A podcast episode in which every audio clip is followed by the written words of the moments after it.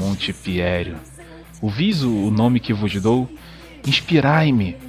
Percorro um longo caminho. Encontro-me acabrunhado por tristeza e tédio. Dai ao meu espírito esse encanto e essa doçura que outrora sentia e fogem de mim. Vós nunca sois tão divinas quanto quando pelo prazer conduzis a sabedoria e a verdade. E yeah, é, galera, Motherfucker tá ligado show na área e eu abri aqui com uma invocação às musas do filósofo Montesquieu. Sim, Montesquieu, aquele mesmo que escreveu O Espírito da Lei. E eu, como todo estudante de direito, me deparei com essa literatura na faculdade, mas a gente se depara com ela através de resumos e resenhas. Eu duvido que qualquer estudante de direito contemporâneo tenha tido tempo de ir lá entender o que, que Montesquieu estava querendo dizer nas palavras do Montesquieu.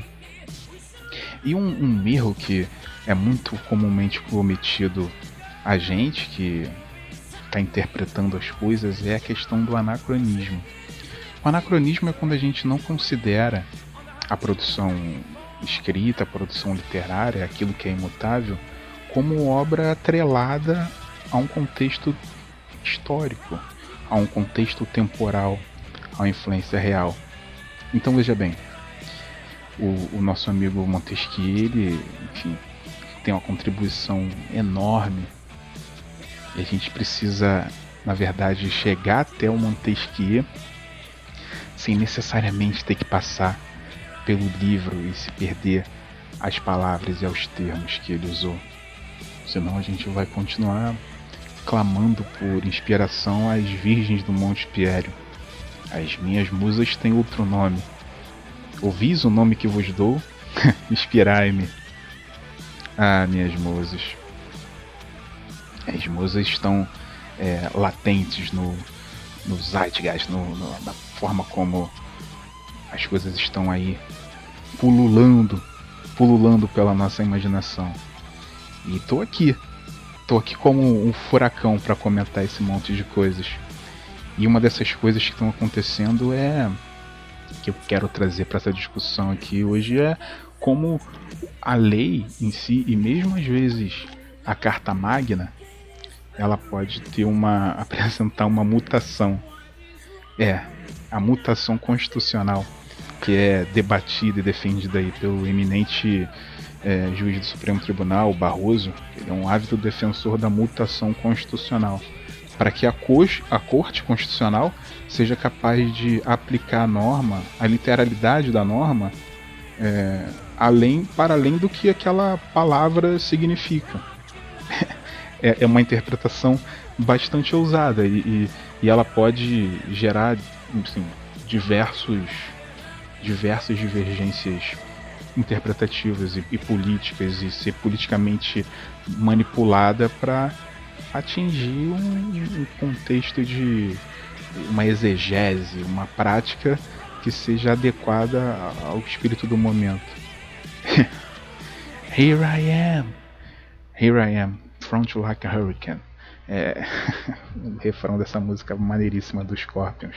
Eu vou dar o picote e vou botar outra música.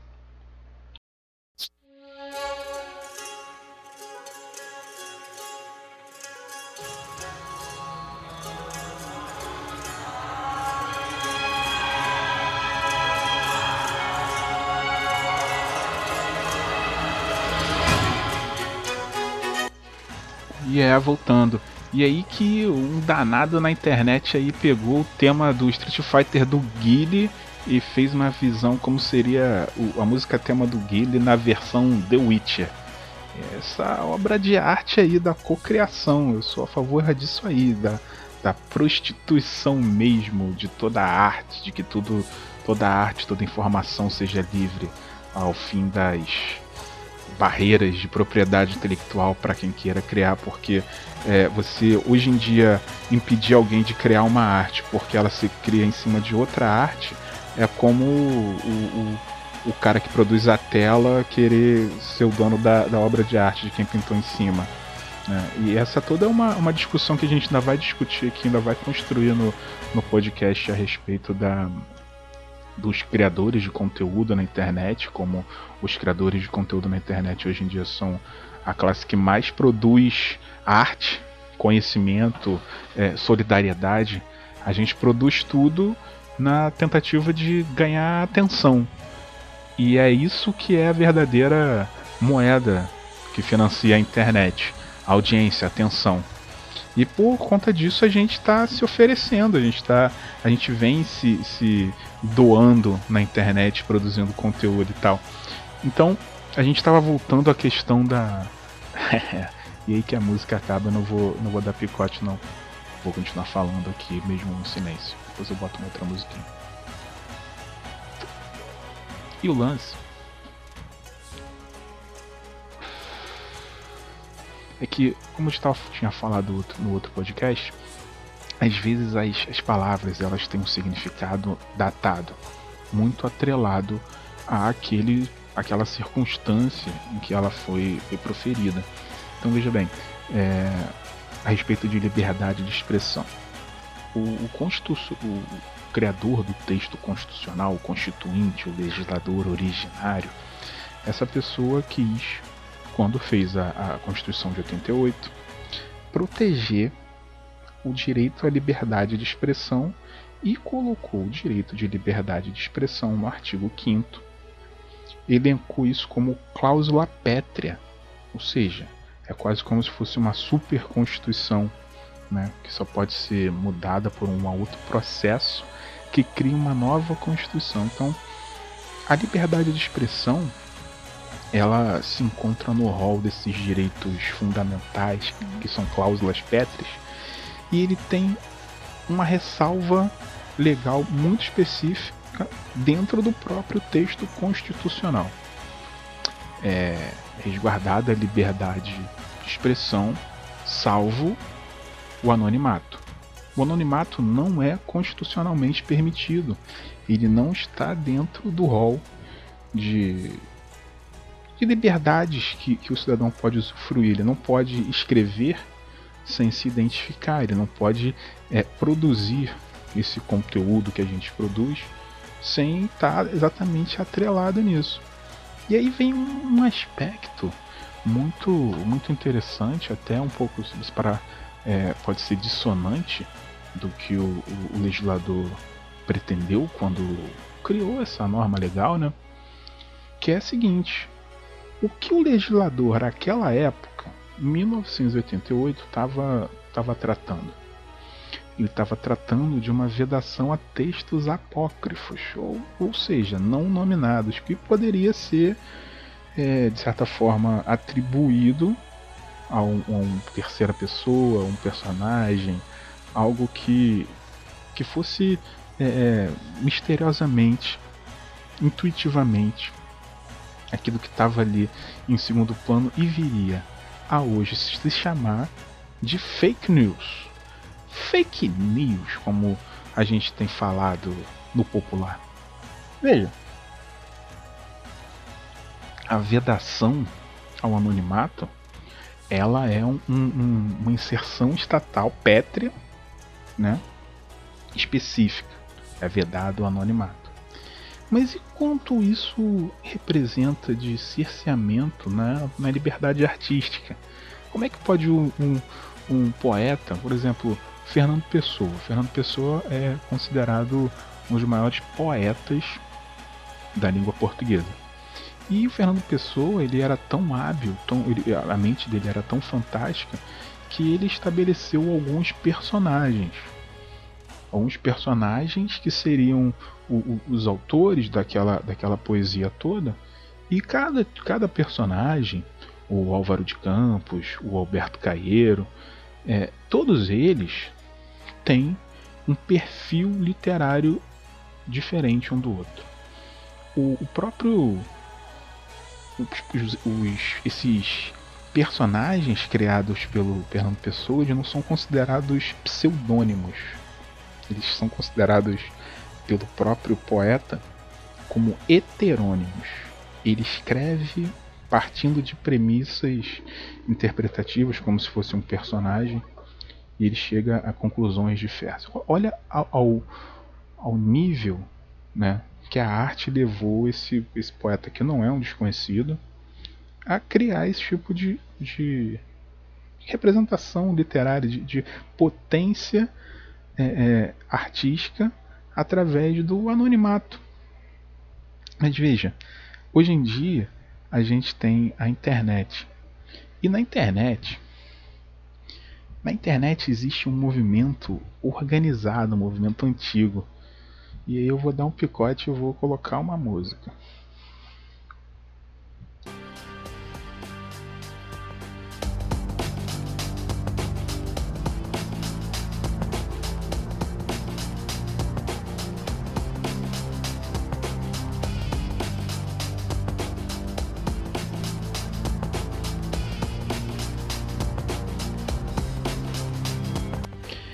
Yeah. E aí, se ligou que música é essa? É tema do filme Matrix. E é isso aí, cara. A gente tem essa, esse mundo da internet e pessoal, é, pessoal que começou muito cedo na internet. Todo mundo tinha o hábito de, cri, de, de criar um nickname, era um, era um apelido, era um nome que você entrar na internet antigamente não era com o seu nome pessoal, o seu nome da, da sua carteira de identidade, seu nome de batismo. Você criava um nick. E aí, nesse filme tinha os melhores nicks já pensados e imaginados, né? Tinha Trinity, tinha o Morpheus, tinha o Cypher, tinha o Neo. E o, o Neo, ele, ele, porra, cara, o Keanu Reeves é um dos melhores atores pelo conjunto da obra de tudo. Mas enfim, voltando à questão do anonimato e da legislação, a gente tem muito, muito essa, esse pessoal da velha guarda, vamos chamar eles assim, é, racudos da velha guarda da internet, que defendem, eu também sou um pouco como eles, que ainda defende uma, uma liberdade maior na internet, uma liberdade para você se comunicar anonimamente. Só se comunicando anonimamente as pessoas teriam direito a total liberdade de expressão. Mas o, o problema é que a gente está tentando colocar no mesmo ambiente racudos da velha guarda que se falam em fóruns na Deep Web e pessoas e o, o seu pessoas do, do, mundo analógico, vamos falar assim, o seu João da padaria, o mecânico, tá todo mundo agora sendo conectado via P2P Será que eu posso falar assim? Será que eu tenho certo? Se, se, se conectando através de uma rede ponto a ponto, que é o WhatsApp. Então, nesse momento, começa a rolar um prejuízo gigantesco que pessoas maliciosas passaram a, a usar um conhecimento avançado, a internet, para bombardear as mais humildes com propaganda totalitária proto-fascista. Será que é uma forma é, politicamente técnica ou, ou, correta de, de falar isso? É, é, é aquele fenômeno de é, é, ativação do comportamento fascista que pode ser programado nas pessoas, né? E que, dadas as peculiaridades, as raízes históricas de, de, do mundo ocidental em si, tende sempre a ressurgir e a gente não está falando de um, um fascismo do Mussolini ou nazismo do Hitler. A gente está falando do, da ressignificação, da tentativa de reescrever a, a história, como se estivesse formatando um mundo virtual. Imagina, a, a academia, os professores, a, toda a cátedra não está preparada, não está preparada em termos de, de musculatura, de, de capacidade de reproduzir um discurso para superar as pessoas que estão tentando reescrever a história. E isso é grave. Isso é grave por quê? Porque fazendo assim, você está alienando as pessoas de uma realidade objetiva. As pessoas estão passando cada vez mais tempo dependentes das redes sociais. E cada vez mais tempo a gente está ficando dependente do smartphone. E quem controla? tem, tem tem uma, uma frase do Duna que eu gosto muito. Quem controla a especiaria controla o fluxo. Olha isso. Quem controla a, a, capacidade de transmitir os dados passa a controlar a sociedade.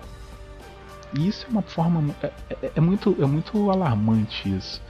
E a sociedade, as pessoas comuns, mesmo, mesmo os acadêmicos, as pessoas que não estão dedicadas a entender os meandros da internet, tentar fazer um, um crossover com legislação, com sociologia, com política, simplesmente não estão preparados para entender essa bugiganga toda.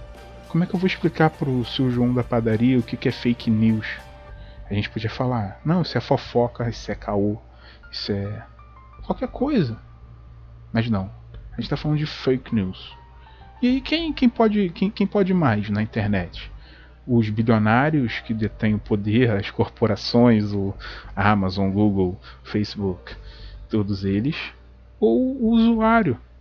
O usuário o usuário que acha que está atingindo todo o seu potencial de criador de conteúdo e está atingindo todos os seus amigos, está todo mundo vendo. Só, real, só quem realmente gosta de mim é que está interagindo, mas está todo mundo vendo. Quando na verdade a nossa produção cultural está sendo toda guardada dentro de uma caixinha. Nós estamos cedendo nosso direito de imagem, de localização, de nosso direito, todos os nossos direitos, tudo sendo dragado, tudo sendo capturado pelas grandes corporações. Mais uma vez, e mais uma vez, o debate, o foco, ele é desviado para um lado, enquanto nossos direitos, nossas garantias, elas são atacados por outro. Por isso que ainda não se ainda implementou a Lei Geral de Proteção de Dados, como ela foi feita, por isso que não se respeita a neutralidade de rede, por isso é que a sua operadora pode escolher se você vai usar uma rede social ou outra, se você vai ver um vídeo no Facebook ou se você vai ver um vídeo no YouTube, até uma hora que o seu plano acaba. E elas controlam os dados. Veja, hoje em dia, cada vez mais a internet ela não é meramente um espaço de, de troca de mídias e conteúdo. Ela é usada para comércio, ela é usada para serviços, ela é usada pela justiça para acesso a processos, ela é usada para tudo. Ela não é a propriedade intelectual de alguém que alguém pode dispor. A função social da internet é muito maior do que o que as plataformas que dominam a internet acham que podem fazer com isso. Então, se, se não, há, não há possibilidade de se criar uma outra internet para que você tenha a competição entre redes. A internet, ela é uma só. Ela tem que ser neutra, ela tem que ser justa. As pessoas têm que poder acessar os dados sem limite. Sem limite, sem interrupção do acesso você pode até interromper a velocidade, seria justo, é, é negociável, mas interromper o acesso deveria ser proibido. Ou facilitar o acesso por meio de um, de um site. O, o usuário de um, de um plano provido por uma operadora, ele, tem que, ele pode optar em ver a produção de conteúdo feito pela operadora, no caso a TIM tem uma parceria com a Deezer, ou optar por fazer o uso do seu plano de dados no Spotify. Se usar os, os dados do Spotify, eles são debitados do plano de dados do usuário. Se ele usar o Deezer, não. Então isso beneficia o Deezer, que é um parceiro comercial da, da provedora, da, da operadora, de uma maneira ilegal. A lei ela já proíbe isso. O Marco Civil da Internet está valendo, está promulgado, mas está pendente de, assim, a eficácia da lei agora ela está pendente da, de exame pelo Poder Judiciário. Então ela fica, até, fica lá arquivada e tem um artigo legal que não está sendo aplicado, que é o da neutralidade de rede. O Ministério Público já entrou com uma ação, só que o poder econômico dominou uma parcela do Estado e a gente simplesmente não consegue falar a respeito. E daqui a pouco a gente vai ter o problema da limitação de dados no, na banda larga, no Wi-Fi. Porque a percepção que as pessoas têm é que a internet é uma coisa privada e não que é uma concessão pública a operação disso. E é muito complicado. Vou botar mais uma música que deu baixa astral.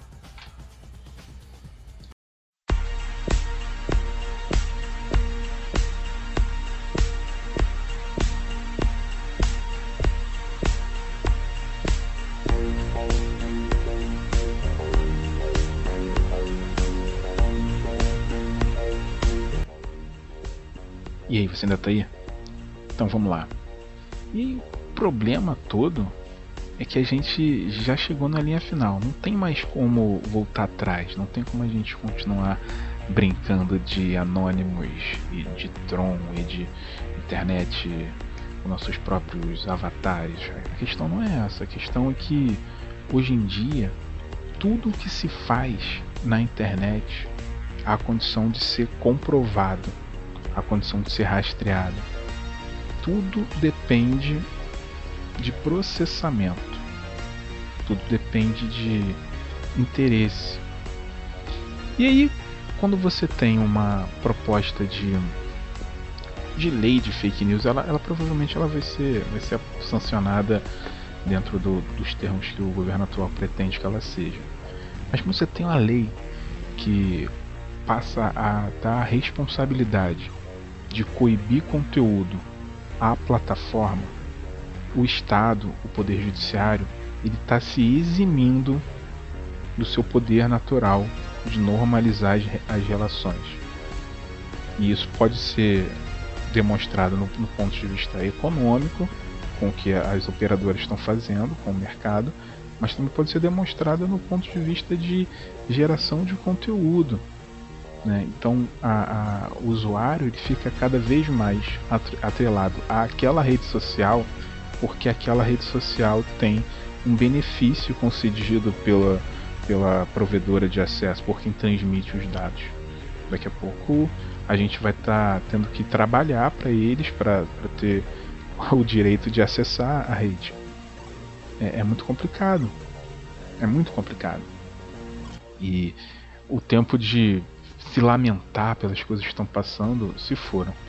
É, o ponto positivo que pode vir dessa legislação é o que eu considero a criação da sua identidade virtual, o seu RG virtual. Se cada pessoa for associada não a, a, ao, ao seu e-mail, mas a uma conta específica, isso pode trazer inclusive para o exercício da cidadania, é, uma segurança jurídica. Né? Não é uma questão de você simplesmente proibir, simplesmente não, não proibir que as pessoas tenham pseudônimos ou, ou não se, se apresentem as contas artísticas, as sátiras, os comediantes. Tudo isso tem que ser atrelado a quem realmente está pilotando aquilo ali. E se uma se as plataformas elas entendem que você pode ter duas, três contas com pseudônimos, que isso seja entendido dessa forma. Mas hoje em dia é, existe a criação de exércitos de perfis falsos que tentam manipular a forma como a, a distribuição, vamos tentar não usar palavras é, estrangeiras, como a distribuição, o feed né, de informações, ela é feito. Esse, esse, esse é chamado de algoritmo. É, segunda palavra incompreensível pelas, pelas massas. Né? Eu me lembro que eu tive aula de algoritmo 1 e 2. Eu fazia um curso técnico de informática no segundo grau. É muito complicado, é, é muita sorte eu ter esse conhecimento, apesar de eu nunca ter concluído o curso, eu entendo o que, que é um algoritmo. Esse programa de computador, esse, esse, essa fórmula, né, ele, ele delimita o que aparece para você determinada rede social. E essa programação, né, vamos chamar assim, ela é dominada por anúncios e por, por coisas que, na verdade, mais servem para manter você entretido e tendo uma sensação de bem-estar do que para você realmente navegar e buscar informação. É, há uma rede dentro da rede. Só que hoje em dia as plataformas elas tomam um tamanho tão gigantesco que elas se transformam na internet. E é esse espaço de transmissão de dados fora da, da, das grandes, da, da Amazon, da, do Google, do Facebook, do Instagram, de tudo, de tudo isso. Esse espaço em que você pode se tornar um provedor de internet e usar o cabeamento ótico para prover internet, para ser um data center, se você quiser, e essa neutralidade deve ser mantida a todo custo. Agora, a respeito da criação desse, dessa identificação pessoal da internet, isso é mais do que necessário. Urge que isso aconteça. Urge que se normalize a produção de provas. Porque print screen não é produção de provas. Se a pessoa ela gera um print, qualquer, qualquer designer gráfico pode gerar qualquer print. Então muitas fake news, muitas é, notícias falsas, elas são criadas a respeito da da credulidade dos amadores de que um print screen, de que uma imagem, ela corresponde exatamente à realidade. Sendo que, por outro lado, a gente, o que mais comum é a gente estar tá usando filtros, é, programas que alteram a imagem. O, o, Photoshop consegue fazer as pessoas parecerem é, mais magras do que elas são. Imagino que ele não pode fazer com texto. É, é um absurdo que o rumo que a internet tem tomado hoje em dia. Mas, em nome do, dos heterônimos e, e de, da poesia, de, de tudo isso, eu quero deixar uma poesia. Uma poesia que eu declamei hoje.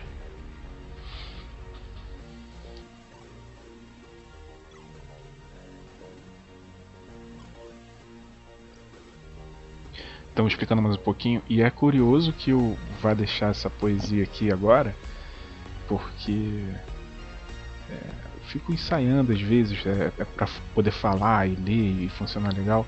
E não sei se, se ficou adequado, se ficou bom bastante, mas eu vou me despedindo, vou deixar só essa poesiazinha. E aí vocês. E aí é um abraço, valeu. Fui. Fala galera, tá ligado o show, mais um poema aqui. Esse é o Fernando Pessoa escrevendo sobre o heterônimo Álvaro de Campos. Poema em linha reta. Nunca conheci quem tivesse levado porrada. Todos os meus conhecidos têm sido campeões em tudo. E eu, tantas vezes reles, tantas vezes porco, tantas vezes vil. Eu, tantas vezes irrespondivelmente parasita indesculpavelmente sujo, e o que tantas vezes não tenho tido paciência para tomar banho, e o que tantas vezes tenho sido ridículo, absurdo, que tenho enrolado os pés publicamente nos tapetes das etiquetas, que tenho sido grotesco, mesquinho, submisso e arrogante, que tenho sofrido enxovalhos e calado, que quando não tenho calado tenho sido mais ridículo ainda eu que tenho sido cômico às criadas de hotel. Eu que tenho sentido o piscar de óleo dos moços de frete. Eu que tenho feito vergonhas financeiras, pedido emprestado sem pagar. Eu que, quando a hora do soco surgiu, me tenho agachado para fora da possibilidade do soco. Eu que tenho sofrido angústia das pequenas coisas ridículas. Eu verifico que não tenho par nisso tudo nesse mundo Toda a gente que eu conheço e fala comigo nunca teve um ato ridículo, nunca sofreu um enxovalho, nunca foi senão um príncipe, todos eles príncipes na vida. Quem me dera ouvir de alguém a voz humanas que confessasse não um pecado, mas uma infâmia, que contasse não uma violência, mas uma covardia. Não. São todos o ideal. Se os ouço que falam, quem há nesse mundo que não confesse uma vez que uma vez foi vil? Ó príncipes, meus irmãos. Não, são todos o ideal, se os ouço e me falam. Quem há nesse largo mundo que me confesse que uma vez foi vil? ó príncipes, meus irmãos. Ah, estou farto de semideuses. Onde é que há gente no mundo? Então sou só eu que é vil e errôneo nessa terra? Poderão as mulheres não os terem amado, poder ter sido traídos, mas ridículos nunca. E eu que tenho sido ridículo sem ter sido traído, como posso eu falar com meus superiores sem titubear?